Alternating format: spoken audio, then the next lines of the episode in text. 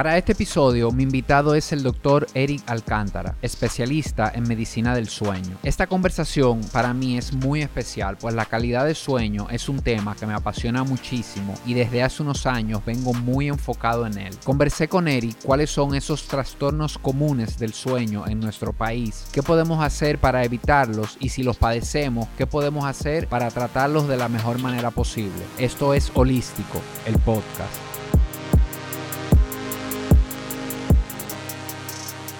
Bienvenido Eric, de verdad que, yo estoy súper contento viejo de tenerte por aquí. Eh, el, sueño es un tema que a mí en lo personal me apasiona muchísimo y también es a lo que me he dedicado en los últimos años a ver, así es que bienvenido, de verdad. Gracias Tilso, y un placer para mí también.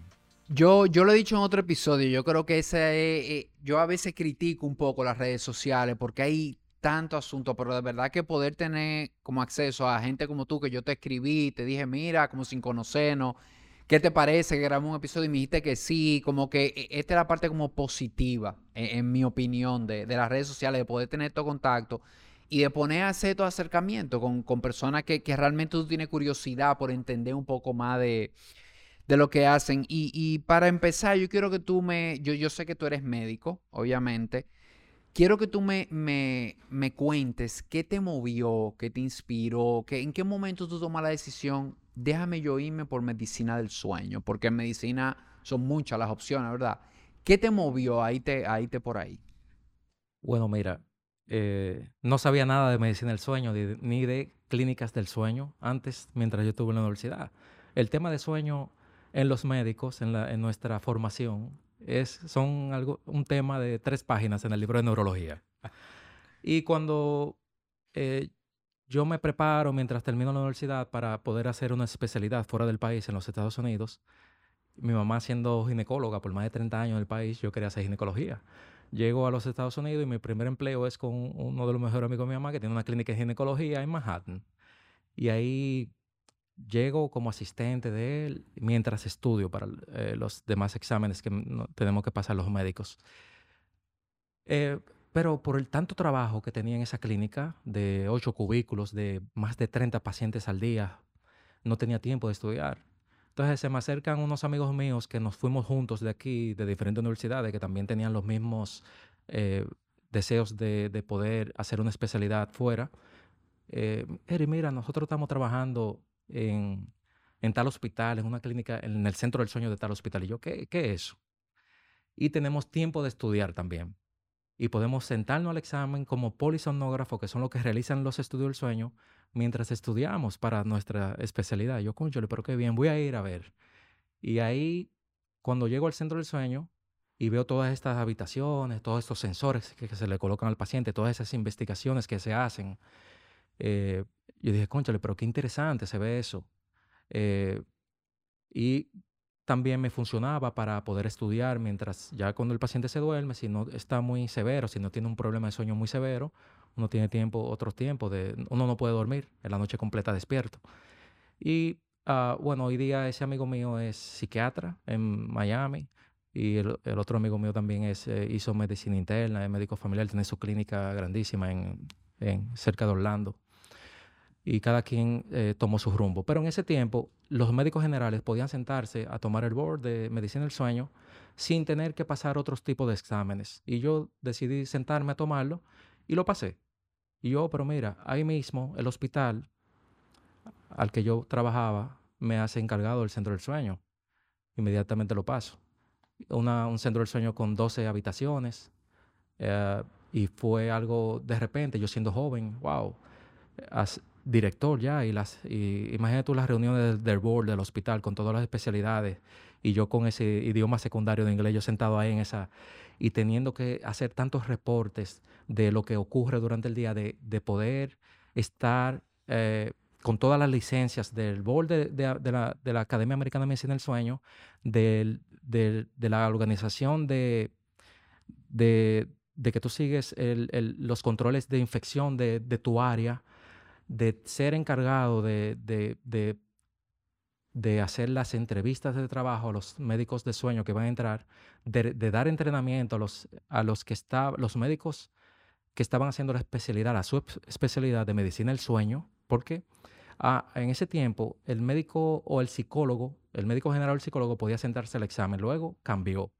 Al año siguiente, ellos decidieron, no, nosotros no vamos a, tener más eh, doctorados a los psicólogos, PhD, eh, en sueño y no vamos, y el médico también va a tener que tener una especialidad de base, ya sea medicina interna, psiquiatría, otorrino, neurología, eh, y, todos esos médicos ya cuando hacían su especialidad de base pasaban a hacer, las aplicaban y si lo aceptaban, era yo que lo entrenaba a los eh, residentes, por ejemplo. Y ahí, perdón, en el caso tuyo, tú hiciste medicina. Medicina general y luego medicina del sueño solamente. Ah, ok.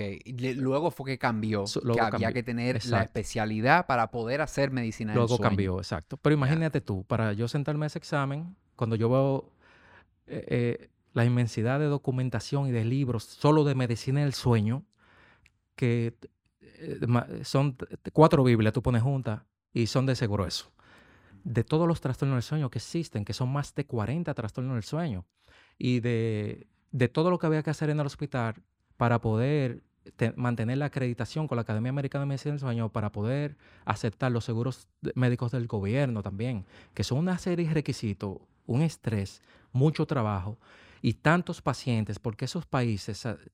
Eh, los trastornos del sueño son más frecuentes porque tenemos más población, por supuesto. Entonces, el trabajo inmenso, cada hospital donde se hace medicina del sueño. Cada hospital fuera de este país, en España, en Estados Unidos, México, Colombia, se hace buena, Brasil, tienen un departamento de medicina del sueño dentro del hospital. No es que si el paciente le dice a su cardiólogo, a su médico internista, mira, yo creo que tengo un problemita de sueño, no duermo. Allá te envían al departamento de sueño, ok, vaya al departamento de sueño. Entonces allí, ahí en el departamento de sueño está el médico de sueño, yo, un grupo multidisciplinario. Tenemos el otorrino de sueño, que hace la cirugía de la apnea del sueño, eh, la psicóloga que hace la terapia cognitivo-conductual en insomnio, psiquiatras eh, entrenados en el sueño, neumólogos entrenados en sueño que tratan la apnea del sueño, y el paciente llega primero donde el médico del sueño. Y nosotros en la consulta, con una serie de, de eh, tablas que utilizamos de, para medir, para poder tratar de armar un rompecabezas y llegar a un posible diagnóstico, decidimos cuál lo maneja. Y a veces lo manejo yo directamente al paciente. Pero siempre el paciente, la mayoría de las veces, y en un 90%, pasa por el estudio del sueño, la polisomnografía, que es durmiendo una noche en la clínica. O depende de la historia clínica, el estudio de la casa. Y también, o la actigrafía, en caso de que sea insomnio. La actigrafía es el estudio que se realiza utilizando un reloj, el paciente por 14 días, junto a un diario de sueño, donde, porque hay pacientes que llegan con el trastorno del sueño más frecuente, que es insomnio, y te dicen, doctor, yo nunca he dormido en mi vida. O yo tengo tres meses que yo no duermo. Ok, a veces es difícil. Eh, ellos tienen una percepción tal vez de que no duermen, porque si tú dura, tú puedes durar tres días sin ingerir agua, sin comer, pero no sin dormir. Entonces uno a veces le choca y uno quiere, bueno, vamos a hacer este estudio, la actigrafía. Tú utilizas este reloj, te lo retiras solo para tomar un baño y ahí vamos a demostrarte que tú duermes en algún momento. Y eso es una de las preguntas que yo te tenía, eh, que, la tenía aquí para ti. ¿Cómo defines tú a nivel clínico, médico, el insomnio? Porque pasa muchísimo eso, me pasa con gente que vienen, mira, pero es que yo no duermo, yo no duermo nada.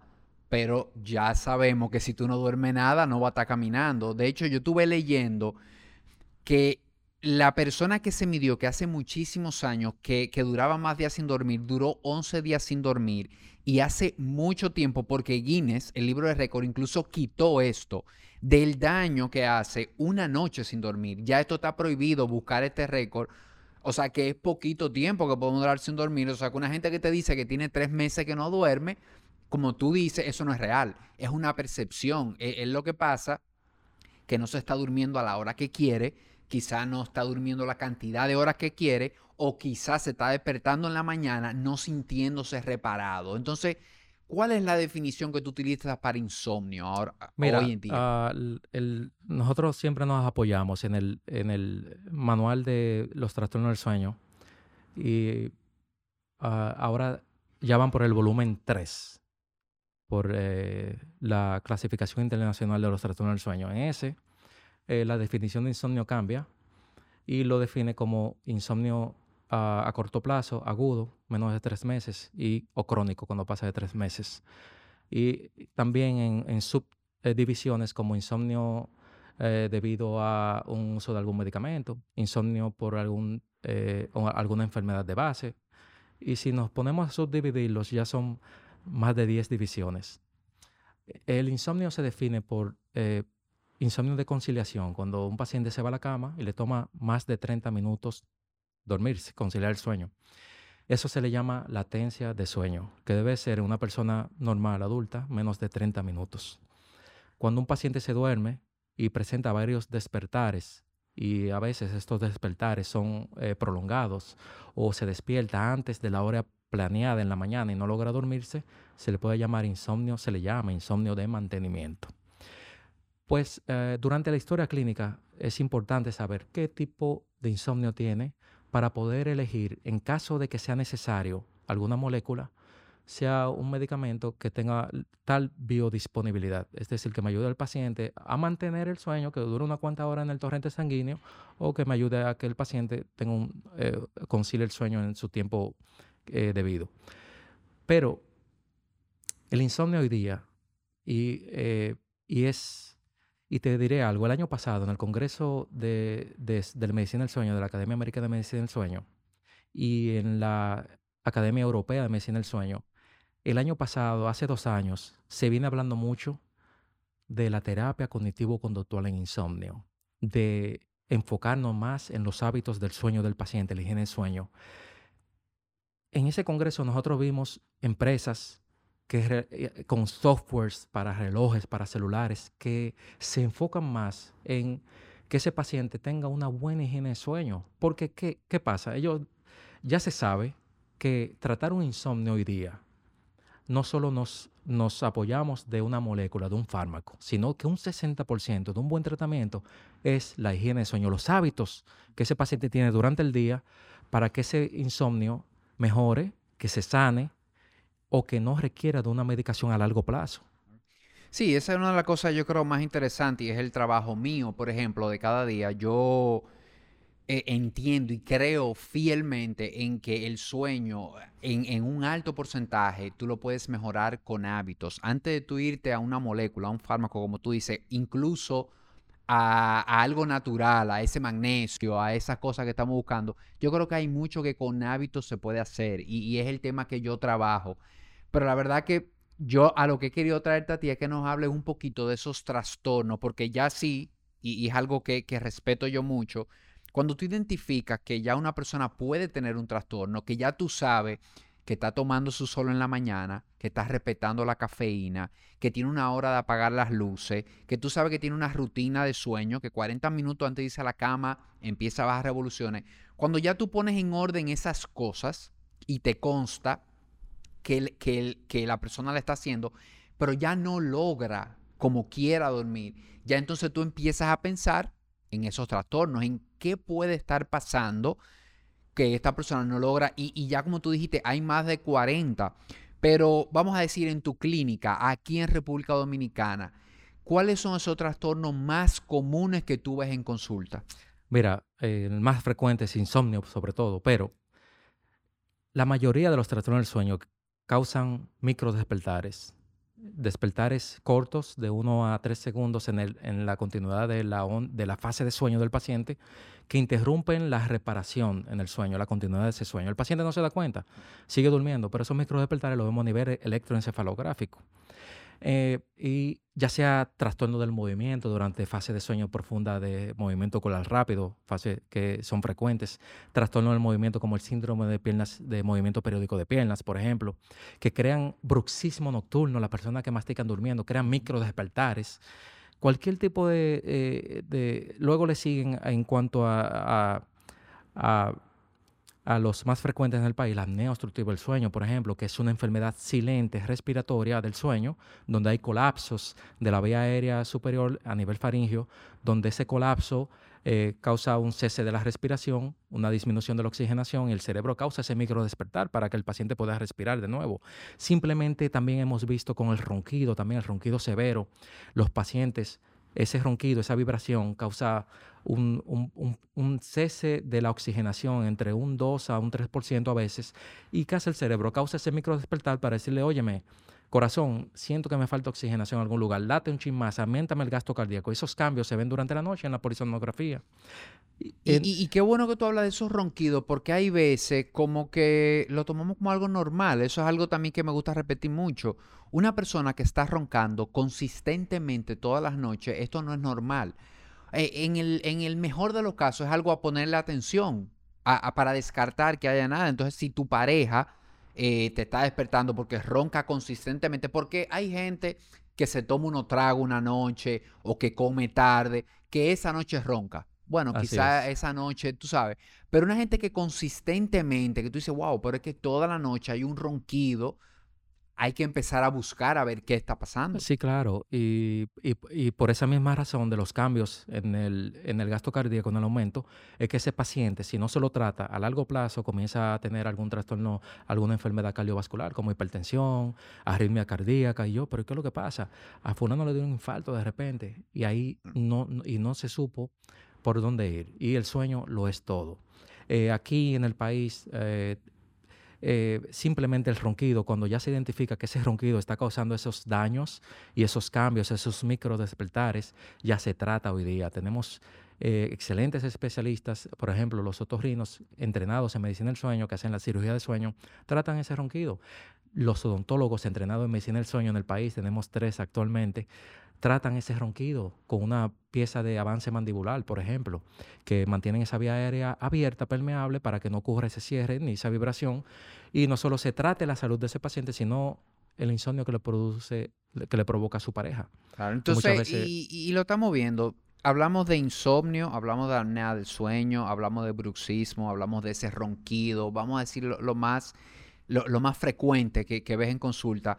Y las causas más comunes por las que tú entiendes que, que las personas llegan a estos estados, hay algo ahí porque se habla de sobrepeso en la apnea. Sin embargo, últimamente yo estoy viendo amigos, mucha gente delgada, mucha gente normal, que, que tienen un diagnóstico de apnea del sueño. Claro, el sobrepeso es uno de los factores de riesgo número uno.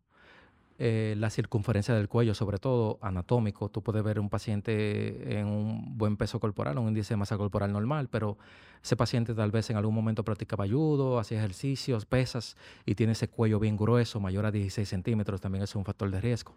El tabaquismo, el, eh, y, pero eh, la la, también la forma anatómica de ese cuello, cuando hay una retrognatia, por ejemplo, que esa barbilla casi pegada al cuello, eh, eh, son factores que aumentan el riesgo de que ese paciente puede tener apnea obstructiva del sueño. En las mujeres, en los hombres, la apnea del sueño, por ejemplo, es tres hombres, una mujer en su incidencia, en la prevalencia.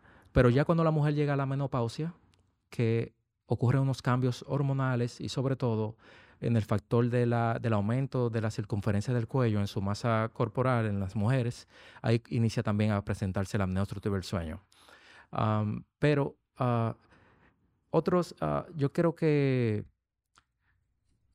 la mayoría de las apneas que vemos aquí en el país es, lo más, es el trastorno del sueño respiratorio más frecuente que vemos en la clínica del sueño. Es silente. Como tú dices, yo soy delgado, yo no tengo que tener apnea del sueño, no es así. Hemos visto muchos pacientes, la mayoría, con un peso, un índice de masa corporal normal, que son pacientes que hacen triatlones y tienen apnea obstructiva del sueño. Y no solo eso, sino que se relaciona mucho eh, a la anatomía de su faringe, la anatomía del área faringea. Y se ve mucho en, en, en, sus hereditarios, en sus padres, sus hermanos, que tienen la misma anatomía más o menos. Y lo hemos visto en muchos casos, familias completas, en los hombres con apnea obstructiva del sueño. Eh, pero, ¿qué pasa aquí? Mira, cuando el paciente puede pensar que tiene apnea del sueño, no solo cuando, el cuando le digan, mira, tú roncas como un camión. No, hay pacientes roncadores que no siempre tienen apnea del sueño. Y hay apneas del sueño que no siempre roncan.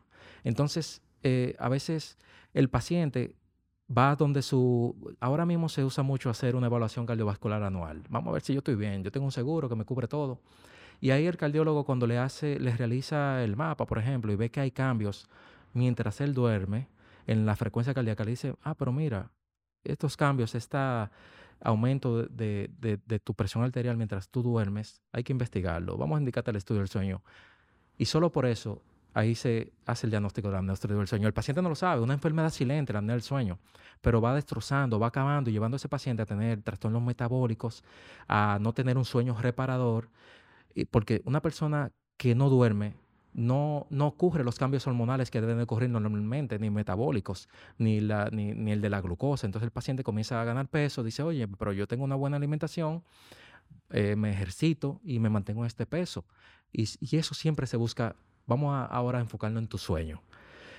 Eh, porque ya se sabe que durante el sueño, durante el sueño, el cerebro como que trata de hacer una limpieza de los escombros del, eh, y ahí entra el tejido linfático donde eh, en ese torrente se van eliminando lo que el cerebro, las células, las neuronas no necesitan. Ellos se nutren de glucosa, de algunas proteínas y lo que no necesitan se va soltando. Durante el sueño ya se sabe que ahí es que se elimina todas estas toxinas. Si el paciente no tiene un sueño de calidad, un sueño continuo, reparador, eso no ocurre.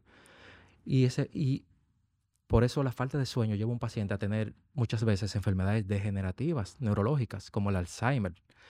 A, que ese paciente no tenga, no funcione cognitivamente normal durante el día, a que ese paciente no se pueda concentrar en el trabajo, a que, la memoria, a que cometa errores. Y no solo eso, a que tenga enfermedades que a veces son irreversibles y que requieran medicación, o que tenga ingresos hospitalarios y gastos excesivos al sistema de salud al sistema y a su seguro médico. Eh, nosotros nos, apoyamos siempre en un libro que hizo, yo, pasé una vez ah, por casi tres años a hacer investigaciones científicas, estudios científicos de, investigación investigaciones, research, en medicina del sueño por el Hospital Wild Cornell Medical Center. La directora, la doctora Anna Krieger, en ese tiempo publicó un libro que está hoy día y se vende en Amazon, que se llama Impacto socioeconómico de, no, de un trastorno del sueño no tratado sobre el paciente donde ella demuestra el costo, el gasto que tiene esa aseguradora de un paciente con un trastorno del sueño, un simple trastorno del sueño como mm, eh, el insomnio, como la apnea del sueño, lo que empeora la calidad de salud de ese paciente y los ingresos hospitalarios a cuidado intensivo de un paciente que no tenga un buen sueño. Hoy día, la vida en equilibrio, un sueño reparador de calidad, una buena alimentación y mantenerme con alguna actividad física es la clave Muchas veces nosotros ah, vemos a las personas, a los pacientes de algunos campos de aquí, vemos que 85, 95 años, 98, pero ¿qué tú haces? Ver, esa persona duerme 8 horas. No solo por el ambiente, la tranquilidad, del sonido, lo ambiental es, es, primordial para que nosotros tengamos un buen sueño, el silencio, sino también la calidad de que ese paciente duerme 8 horas, 9 horas y no necesariamente junto con las siestas, pero sí duermen sus ocho. A veces, mira, la Academia Americana de Cardiología recomendó el año pasado para evitar eh, llegar a una hipertensión, a una enfermedad cardiovascular, dormir ocho horas y la de sueño entre siete a ocho horas, siete horas, ocho horas como máximo. Pero hay muchas personas que dicen, pero ¿cómo yo voy a dormir ocho horas? ¿Eso es tiempo perdido? Ajá, tiempo perdido, pero tú tienes hijos que tú quieres disfrutar de ellos, tú quieres ver tus nietos, entonces, si tú, tú quieres que eso ocurra, duerme más de siete horas, duerme siete horas por lo menos. Ahora, tenemos que saber que un 20% de la población son mundial, son dormidores cortos, que con seis horas de sueño ya pueden realizar su vida normal. Ahora, cuando yo eh, le digo a ese paciente, eh, mira, cuando un paciente me llega con un trastorno del sueño, con, con, que yo no duermo, como que me siento agotado, el síntoma número uno de los trastornos del sueño es hipersomnolencia diurna excesiva. El paciente le da sueño cuando almuerza, le da mucho sueño, al final del día se le dificulta socializar, en las reuniones del trabajo se duermen. Aquí, en, vez de enfocarnos de que vamos a elegir un tratamiento rápido, no. ¿Qué tal si tú aumentas una o dos horas de sueño? vamos a ver si eso cambia. Y, y, ha funcionado. Y me ha funcionado. ¿Qué tal si tú realizas 20 minutos de alguna actividad física para que tu sueño sea reparador? Y también ha funcionado. Y no solo porque yo lo digo, sino porque los estándares de práctica de la Academia Americana o Europea que nos da los centros del sueño para que nosotros sigamos eso, porque ya ellos han hecho investigaciones y dicen, mira, pero esto funciona, vámonos por aquí. Y así nosotros seguimos esos estándares de práctica y los realizamos con nuestros pacientes y nos ha ido fenomenal. no solo eligiendo una molécula o algún fármaco para que el paciente duerma, sino vamos a enfocarnos en tu, en tu calidad. Eh, vamos a mejorar ese sueño con tus hábitos de sueño. Vamos a sentarnos a ver qué tú realizas durante el día, qué tú haces los fines de semana, cuál es tu horario de sueño, si tú varías mucho ese horario de sueño, que si tú cenas, en qué tiempo tú cenas, cuál es tu último cena, cuántas, eh, cuántas tazas de cafeína al día consumes o alguna bebida energética. En caso de que, de, que el paciente se son a veces eh, pacientes que van al gimnasio, ¿qué, ¿qué tú tomas para ir al gimnasio? Eh, si tomas pre-workout, por ejemplo, ¿a qué hora vas a ese gimnasio? porque se sabe ya que hay, eso varía de persona a persona. Hay personas que pueden tomar café y se van a dormir y duermen. Hay otros que hacen ejercicio una hora antes de irme a dormir y duermen también. Pero en las investigaciones que han hecho, lo que se recomienda es que no sea muy cercano a la cama. Y eso varía de persona a persona. Por eso la medicina siempre varía en, cuanto a cada persona. Por eso es bueno hacer una buena eh, eh, historia clínica de sueño.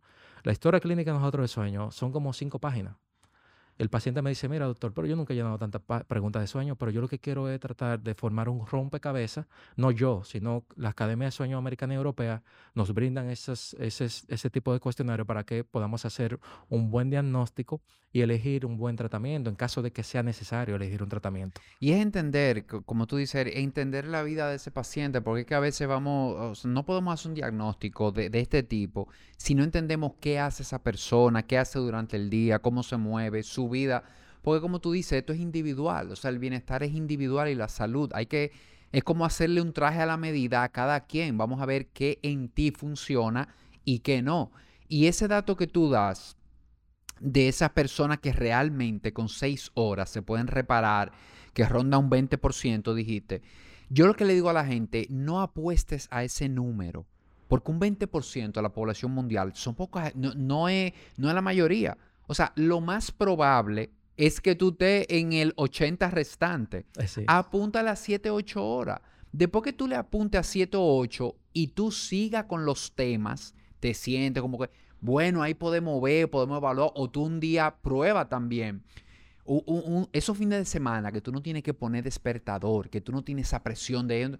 Prueba, prueba con dormir 6 horas y anota, observa cómo yo me siento en el día cuando yo duermo 6 Vamos a dormir, vamos a tratar de dormir ocho horas. Déjame dejarme sin despertador a ver hasta dónde yo llego. Exacto, un Porque ese, ese, es tu ciclo natural. O sea, ese acotarte un día a las 10 de la noche, 11 de la noche, que es una hora, vamos a decir, promedio normal de irnos a la cama, y tú dejarte al otro día, cero despertador, cero nada. Déjame ver hasta dónde yo llego.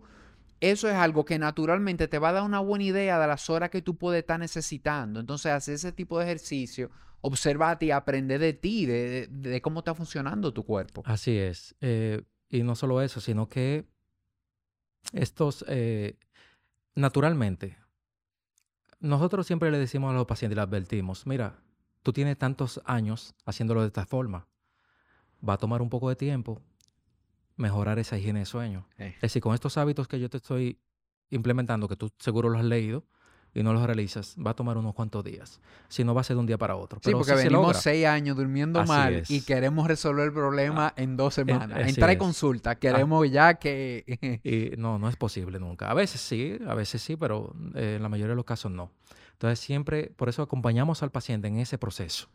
Y es importante que, que, que ese médico de cabecera, ya sea el psiquiatra, el, eh, el mismo psicólogo, el mismo consejero acompaña al paciente en el proceso para que el paciente no se desespere y no opte por déjame visitar miles de médicos y se ponen a visitar miles de médicos a tratar miles de fármacos eh, y a veces es innecesario. Y, y, esa era otra, otra curiosidad que yo tengo. O sea, definitivamente hemos hablado de estilo de vida, de cómo el estilo de vida impacta el sueño. Ahora bien, siento que tengo un estilo de vida adecuado, siento que, estoy haciendo lo que tengo que hacer, lo que se supone que debo hacer, no estoy durmiendo bien. Voy donde Eric. Vamos a decir, ¿cuál es el diagnóstico por excelencia? ¿Qué es lo por donde tú arrancas ya a nivel de cuando tú tienes un flag, una señal? aquí puede haber un trastorno de sueño, ¿cuáles son esos primeros pasos? Vamos a decir, ese estudio de dormir en la clínica con la polisonografía, eh, vamos a decir, ese es, el, el primero por donde empezamos a ver qué pasa en tu cerebro de noche cuando tú duermes. Así es, eh, mira, nos apoyamos mucho también en la opinión de la pareja del paciente, en caso de que no tenga pareja de algún familiar que lo haya visto durmiendo. Muchas veces los pacientes tienen una percepción de que no duermen.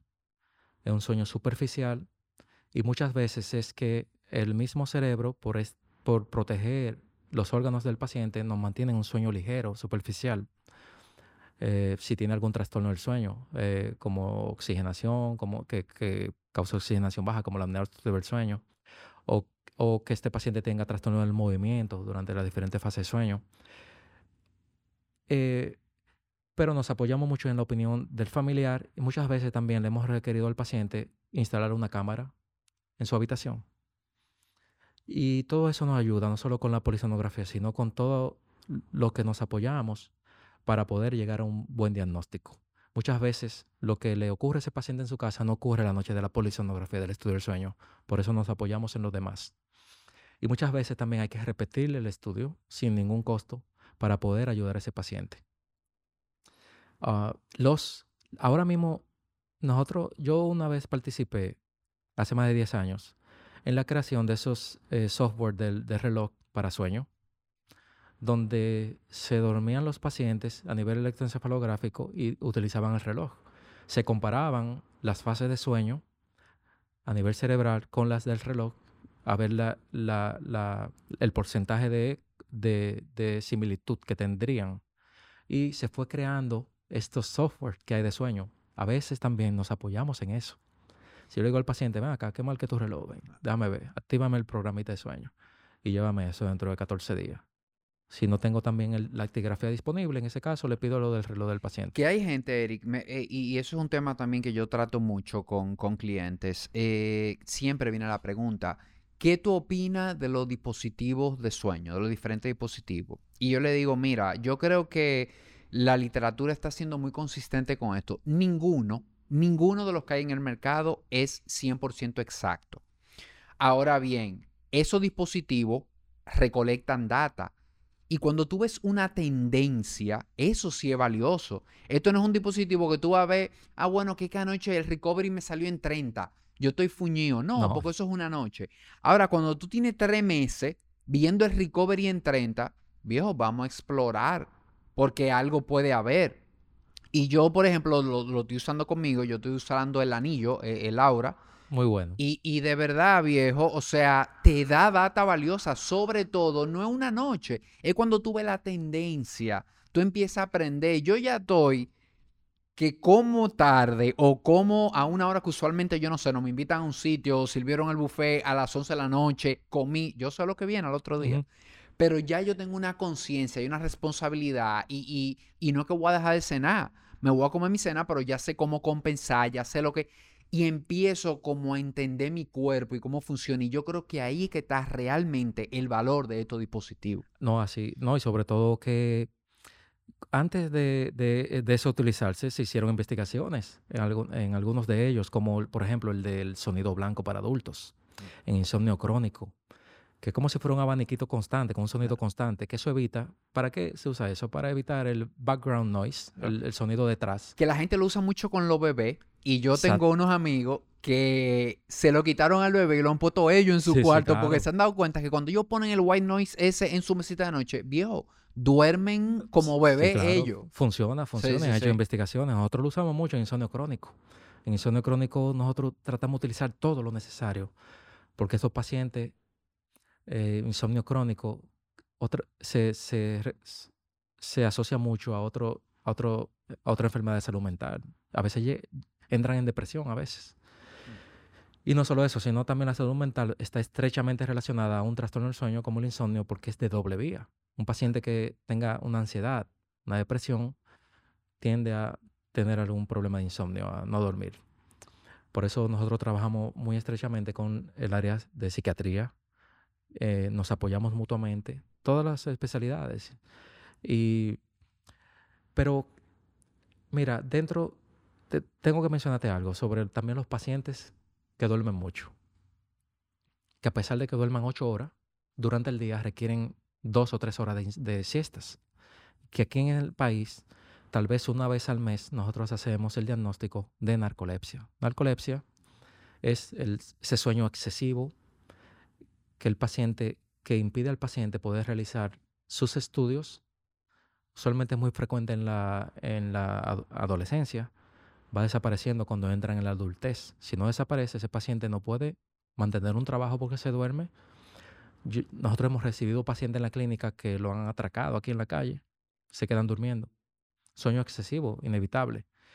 En la clínica del sueño se hace el diagnóstico, se realiza el diagnóstico. Mire, ese medicamento, que era el ideal, el recomendado, lo dejaron de traer aquí al país porque no se realizaba el diagnóstico de la narcolepsia. Hoy día se realiza el diagnóstico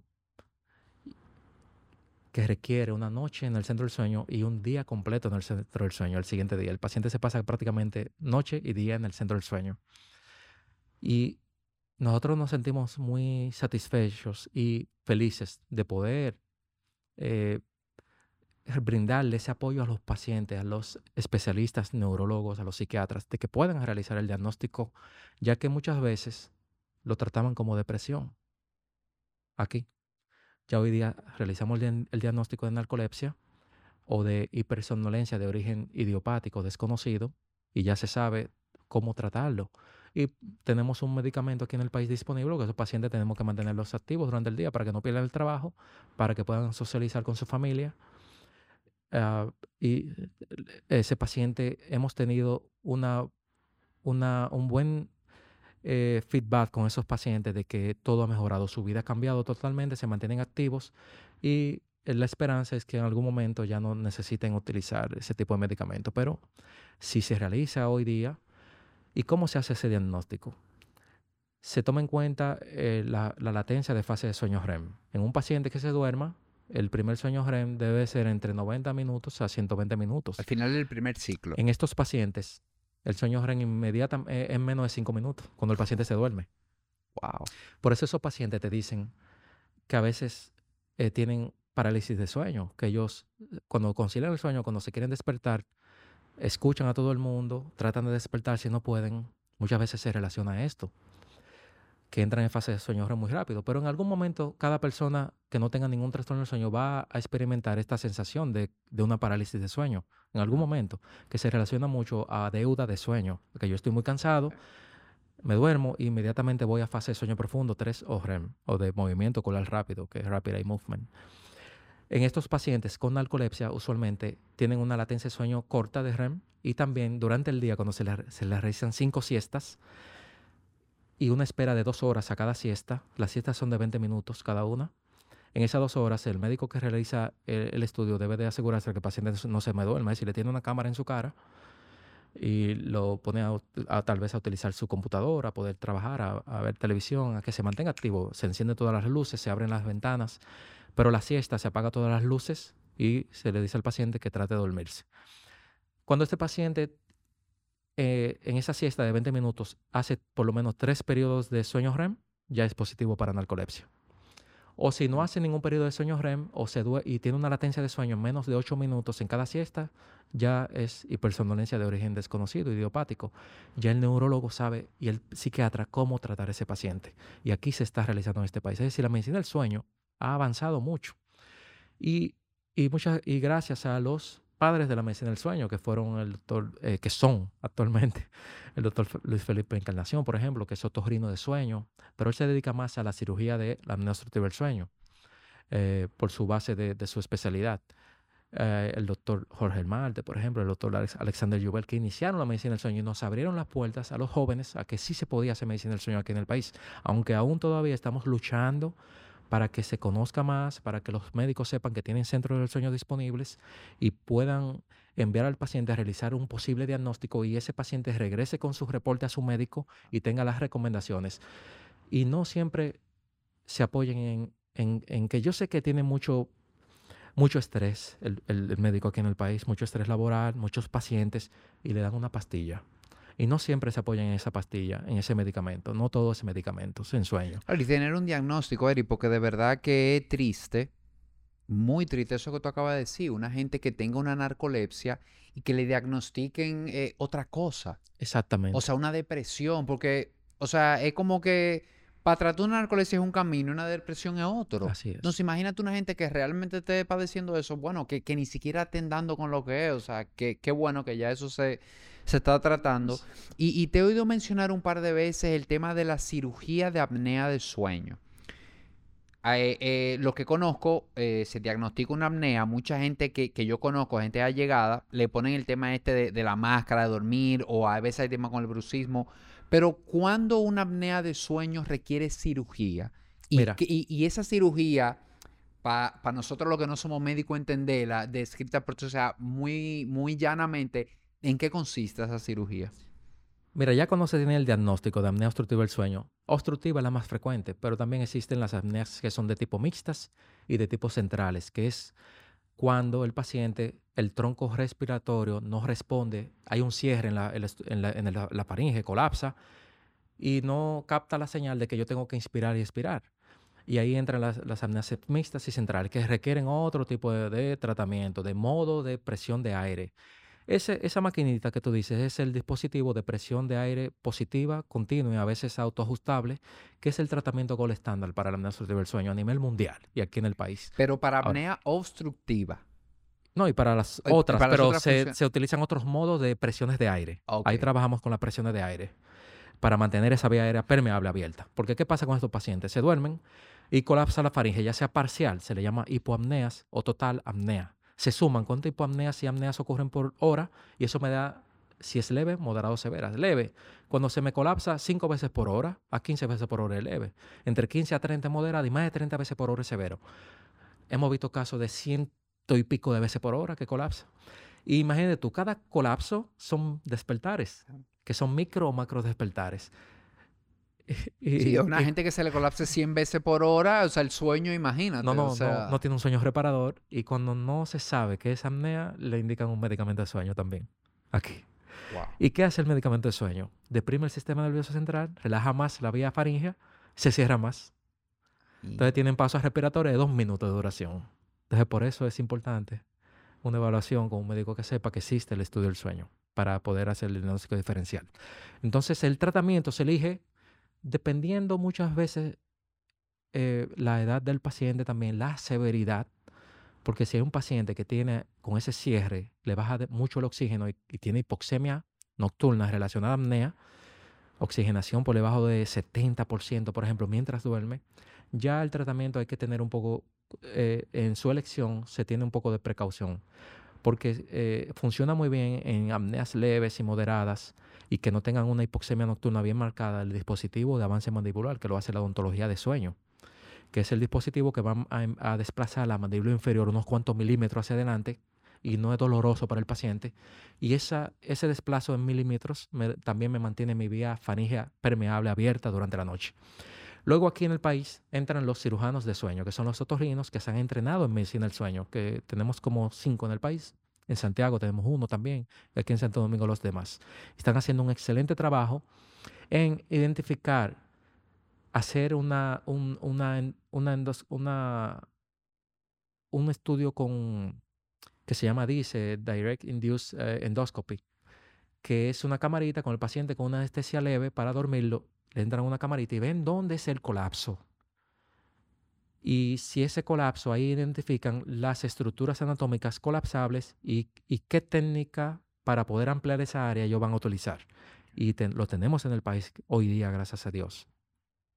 Y ahí se elige, bueno, mira, tú si eres quirúrgico, te puedes realizar la cirugía. Ahora, tiene que pasar por esa mano de ese experto, eh, otorrino en medicina del sueño o maxilofacial eh, entrenado en cirugía de sueño para poder saber si ese paciente es quirúrgico. Porque si no es quirúrgico y le hacen una cirugía de, apnea, va a volver la apnea de nuevo. Y al final va a terminar utilizando el dispositivo de presión de aire, que es el tratamiento a veces gol estándar número uno. Le llaman el gol estándar porque la presión de aire me va a abrir esa zona. Ya, sí, sí, ya sea porque sí o sí, ya me la va a mantener permeable esa, esa zona. Por eso, si yo quiero tratar a un paciente, el paciente realiza sus investigaciones, se sienta con sus familiares. Miren, yo creo que porque le damos todas las opciones de tratamiento. Ahora, si el problema es obesidad, si tiene un índice de masa corporal elevado, lo primero que se dice al paciente debe de perder peso. Y se les repite el estudio luego de que entre en un índice de masa corporal más o menos normal, se les repite el estudio y ahí determinamos si en realidad necesita algún tipo de estos tratamientos.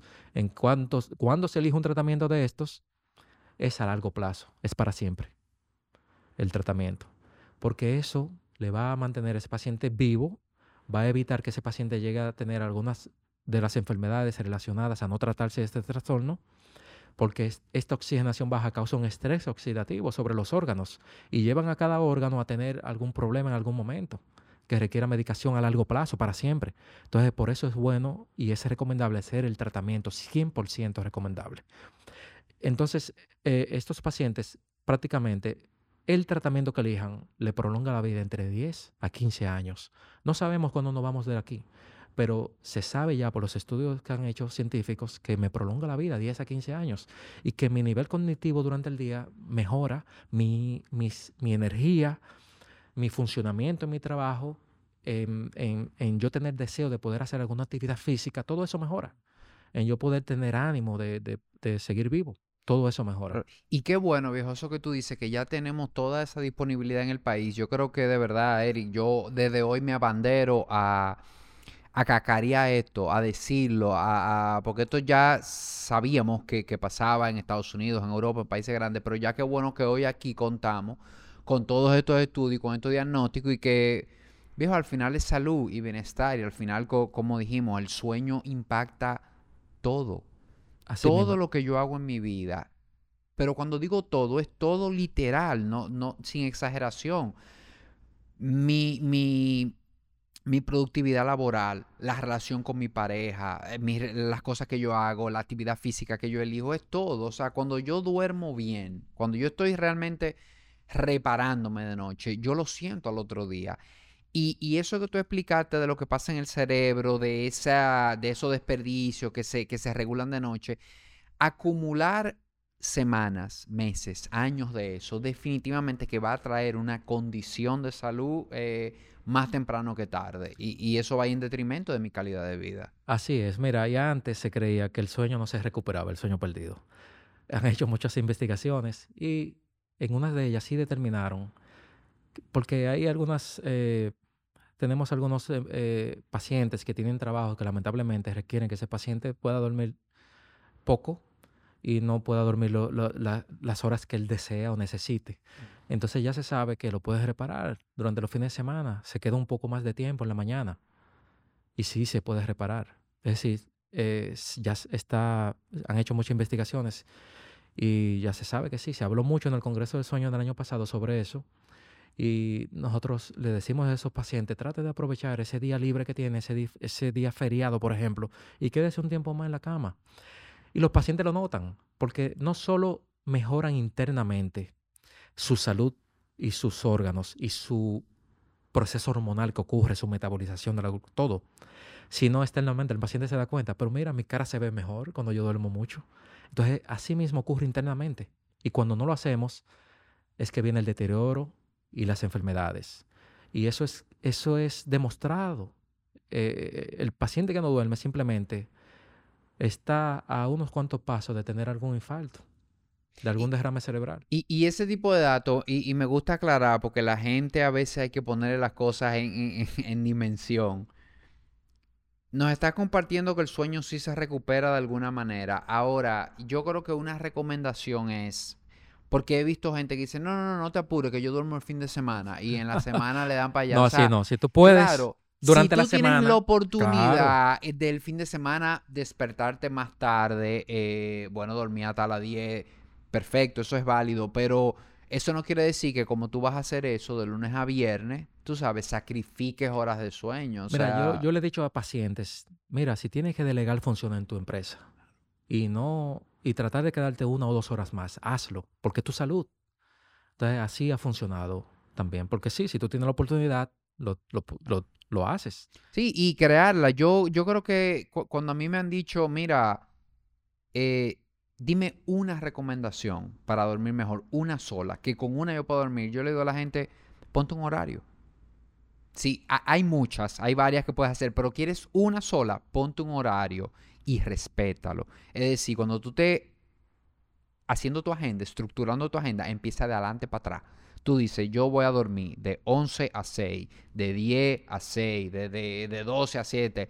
Ah, yo le digo a la gente, mira, al principio no te enfoques ni, ni, que sea temprano o tarde, ponte un horario, el que tú quieras, elígelo tú, pero respete ese horario y tú verás cómo tu cuerpo se va a ir ajustando, porque esa es la magia del ritmo circadiano, que el cuerpo realmente funciona por, por ciclo de luz y oscuridad. O sea, el cuerpo está diseñado para que funcione así, por evolución venimos oh, muchos años. Entonces, si tú vas a una sola cosa, a eso, ponte un horario, respétalo y tú verás cómo tu sueño empieza a mejorar, empieza a adaptarse. Claro. Mira cómo yo lo hago con los pacientes, porque hay pacientes que ahora, y más que con este dispositivo, Eh, utilizan el dispositivo en la cama, que es algo fatal para la higiene de sueño, o ven televisión en la cama. Ah. La cama solo es para dormir y compartir con su pareja, listo. Ni para leer, ni para leer libros. Entonces, hay procesos que nosotros eh, internos de sueño, que es el proceso circadiano y homeostático, que es la presión que nosotros sentimos de que, mira, tengo un sueñito. Entonces yo le digo al paciente, espere ese proceso fuera de la cama. La cama no se vaya a buscar sueño. Entonces es importante. Pero esto funciona, eh, varía de paciente a paciente, porque hay pacientes que tienen ya muchos años con un mal hábito de diferentes horarios de sueño. Es decir, yo me voy una noche a la una de la mañana, otra noche a las 12, y la primera, uno de los primeros cápites en la higiene de sueño es tener un mismo horario de sueño. Pero en algunos casos, de la noche a la mañana, el paciente se le, se le dificulta. Entonces, ¿qué hacemos en ese caso? Si tú tienes cinco años ya yéndote a la una de la mañana, vamos a ir bajándolo despacio. Ah. Vete a las 12 por 7 días, luego a las 11 por los siguientes 7 días y así vamos logrando que ese paciente tenga un mismo horario. ¿Qué pasa con el horario de sueño? El cerebro se acostumbra. El cerebro sabe y, y ve cuando tú preparas tu ambiente para dormir. Cuando tú una hora antes evitas las pantallas. Cuando tú una hora antes en tu casa hay luces tenues, amarillas.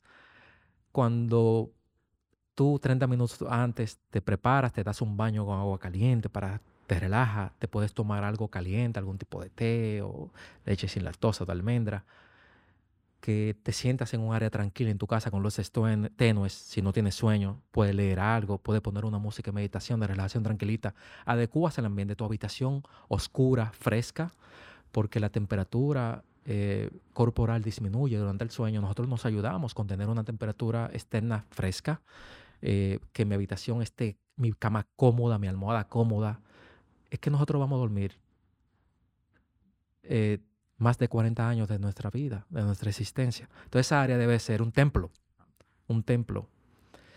Eh, por lo tanto, ese cerebro se va acostumbrando. Mira, el cerebro, mira, pero mira, el paciente ya apagó todas las luces, se me dio un baño, adecuó el ambiente, ya yo no veo muchas luces, ya se me va a dormir casi. Te ayuda. Ahí viene el proceso homostático y circadiano para preparar tu cuerpo a que vaya a dormir.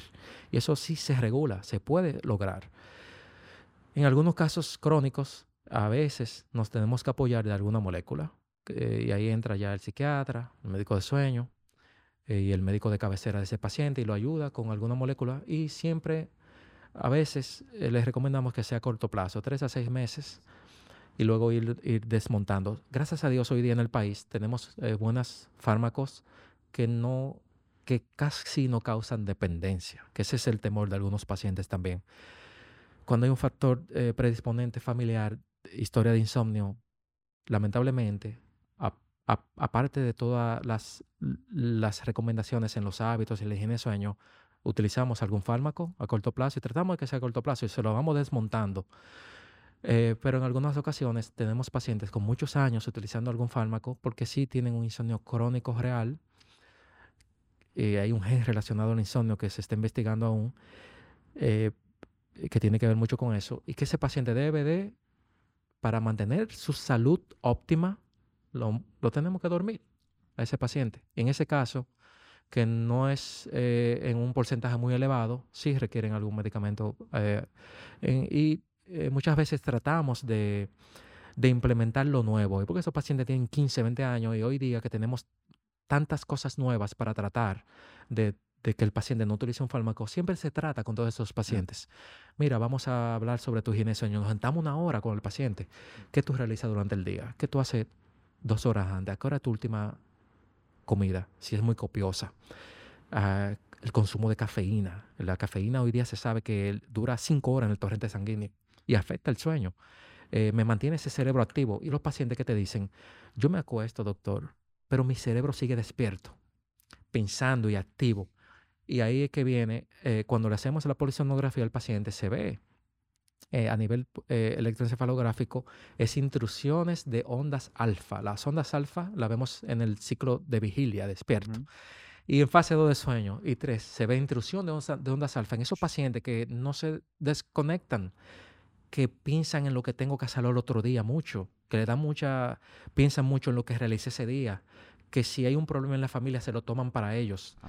Y eh, eh, es eh, una opción del paciente y que él ponga de su parte la mayoría de las veces para que ese sueño mejore. Ah. Que... Y, y, no en todos los casos, Eric, no en todos va a aplicar, pero en algunos casos de eso que tú estás escribiendo, el, el, cliente, el paciente, no conecta con que eso es el cafecito que se bebió a las 6 de la tarde. También. O a las 7. Así es. hay casos que quitando ese café, tú ya ves una diferencia. Así es.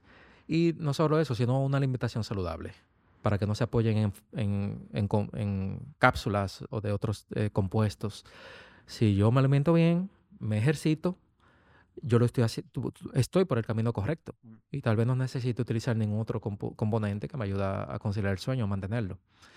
Eh, y si yo realizo todo eso, tengo una buena higiene de sueño, unos buenos hábitos, me expongo al sol para que mi cortisol me mantenga despierto, al final del día disminuya y se active la hormona de sueño, la melatonina, y me expongo poco a las luces azules en las noches, y yo no mejoro, aún siento ese, ese, que tengo un sueño no reparador, me levanto en la mañana cansado de que requiero una o dos horas más de sueño. Si no mejoro ahí, entonces si entra es realizarle el estudio del sueño al paciente, porque hay que investigar uno de los demás trastornos del sueño. Sí, lo bueno es que, hay opciones de ese estudio y, y, como tú muy bien explicaste, está el fármaco como última opción, que, que yo creo que el fármaco desde esa óptica, desde tener un acompañamiento de un especialista, acompañarlo con hábito y siempre decirle al, al, paciente que es una opción a corto plazo y viendo cómo él responde. Yo creo que el fármaco es, es una muleta que hay que utilizar y que tiene sus momentos en que, en que va a haber gente que, que lo va a requerir definitivamente. Así es, ¿no? Y que participen, se, se evalúa el paciente a nivel multidisciplinario, que participe en, en tal caso. Las preguntas que nosotros y cuestionarios de sueño eh, tienen algunas eh, preguntas que nos llevan y nos alma ese, rompecabezas. En tal caso de que necesite una evaluación psiquiátrica, también la tenemos disponible, o psicológica, o de asesoría de sueño. Todo eso es en todos juntos podemos mejorar la vida del paciente, su salud de sueño, todos juntos, todas las especialidades, todos los consejeros, todo el mundo podemos aportar algo para que ese paciente mejore. No solo es un médico, se requiere la combinación de ese, de ese factor multidisciplinario, ese apoyo. Totalmente. Bueno, de verdad que, bueno, hemos tocado varios temas aquí y todavía a mí me quedan muchísimas preguntas, pero, pero yo creo que definitivamente que vamos a tener que hacer otro episodio porque el sueño es un tema que tiene mucha tela y que yo creo que es muy necesario porque como hablábamos antes de empezar a grabar, eh, lo estamos subestimando. Y, y yo digo, Eric, que la salud está de moda. Y eso es bueno. Es, buenísimo que la salud esté de moda, pero seguimos poniendo mucha atención en alimentación, seguimos poniendo mucha atención en ejercicio, muchas opciones, muchas... Pero el sueño no hablamos mucho de él. No, no le damos esa importancia. Y al final, el sueño yo lo siento como la zapata, viejo. El sueño es la plataforma, la base en la que tú construyes el bienestar, en la que tú construyes salud. Cuando tú estás durmiendo bien, ok, hablemos de alimentación, hablemos de ejercicio, hablemos pero una gente que come muy bien, que, que, que hace ejercicio y que no está durmiendo, que, que, no se está reparando de noche, viejo, cuesta arriba el, el camino a la salud y bienestar. Y yo quiero que tú nos compartas la gente que quiere tener acceso a la clínica, tener acceso a ti, danos tus contactos, eh, dónde está la clínica, cómo llega, háblanos un poco de eso. Claro, la clínica del sueño eh, Medic Sleep trabajamos ahí, está localizada en la Torre Profesional Corazones Unidos, en la calle Tetelo Vargas, número 26, en el ensanche Naco. Y ah, también nos pueden llamar al 809-687-0971 o escribir al WhatsApp al, mismo número y la secretaria los asiste. Ah, nosotros en el país recibimos pacientes de todos los pueblos, de todas las ciudades. Ya los médicos saben que tienen una clínica del sueño donde se pueden apoyar en un eh, buen manejo, un buen diagnóstico, que ese paciente regresa con su reporte, para, con sus recomendaciones y que a veces ellos tratan otras cosas antes de hacer el estudio del sueño. Vamos a tratar ese medicamento, vamos a tratar estas recomendaciones, pero no, es, no es suficiente a veces. Y porque es que los trastornos del sueño, la mayoría, el paciente no sabe que lo tiene. y eh, ya hoy día tienen acceso, los médicos tienen varios centros del sueño, aquí en el país hay varios, y eh, eh, los médicos bien preparados, la mayoría de los compañeros míos se han preparado muy bien fuera del país, y es que, y esperamos que a nivel público en la salud, algún día tengamos centros del sueño en algunos de los hospitales para poder también asistir a los pacientes que no pueden ir a, una, eh, un lugar eh, privado. Porque cada hospital fuera del país, los seguros médicos eh, del gobierno cubren los estudios del sueño, cubren una consulta con un especialista de sueño. cada hospital tiene un centro del sueño dentro de su, de su edificación, fuera de este país, en todos los países, estoy hablando México, Estados Unidos, España. Eh, yo roté por un año en el Instituto del Sueño de Madrid, por ejemplo, donde la medicina del sueño es avanzadísima, al igual que Estados Unidos. Y nosotros estamos en ese, proceso aquí en el país actualmente, ya con, estos nuevos subespecialistas que tenemos en sueño, eh, con eh, centros del sueño y laboratorios del sueño que se están creando actualmente. Solamente nos falta el apoyo de que haya algo dentro de un hospital para poder darle un mejor seguimiento, que tenga tal vez más de tres habitaciones donde se puedan ayudar a los pacientes de verdad, a que no siempre se enfoquen en que una pastilla me va a resolver el problema, a que se identifique y se diagnostique el trastorno del sueño y se trate correctamente y no se gaste tanto en diferentes medicamentos que el paciente muchas veces llega a la clínica luego de visitar 10 diferentes médicos, 10 diferentes especialistas, donde le dedican diferentes medicamentos que prácticamente hacen lo mismo la mayoría. Cuando llegan al centro es otro trastorno del sueño que tiene, cuando se realiza el diagnóstico y se trata el que es el real que tiene el paciente. Bueno, qué bueno definitivamente que, vamos caminando eh, por el camino correcto, vamos avanzando. Y nada, Eric, de verdad agradecerte muchísimo, viejo, eh, que hayas venido, que aceptaste la invitación. De verdad que esta conversación para mí ha sido eh, buenísimas, la he disfrutado y, creo que va a faltar una parte 2 y una parte 3. De verdad que contento de haberte conocido, de que hayamos tenido esta conversación. Y nada, bienvenido por aquí cada vez que tú quieras. Muchas gracias y también te felicito por el trabajo que tú estás haciendo. Y ojalá nosotros tener 10 personas más como tú, que puedan asesorar a los pacientes y que sepan la importancia del sueño no solo desde el punto de vista médico, sino desde el punto de vista eh, psicológico, desde el punto de vista de apoyo a los pacientes, a todas las personas. Tú estás haciendo un trabajo espectacular, donde yo lo viví fuera del país, eh, cuando hacíamos medicina del sueño en los Estados Unidos, que teníamos ese apoyo de asesores de sueño en, dentro del grupo de medicina del sueño. Eso es eh, indispensable en una práctica de sueño. Y yo te felicito por lo que tú estás haciendo. Eh, concientizando a, la población sobre la importancia de un sueño. Tú no sabes las vidas que tú estás salvando con esos consejos. Gracias, gracias, viejo. Bueno, señores, gracias por habernos sintonizado, por estar con nosotros hasta ahora y hasta la próxima. fuerte abrazo.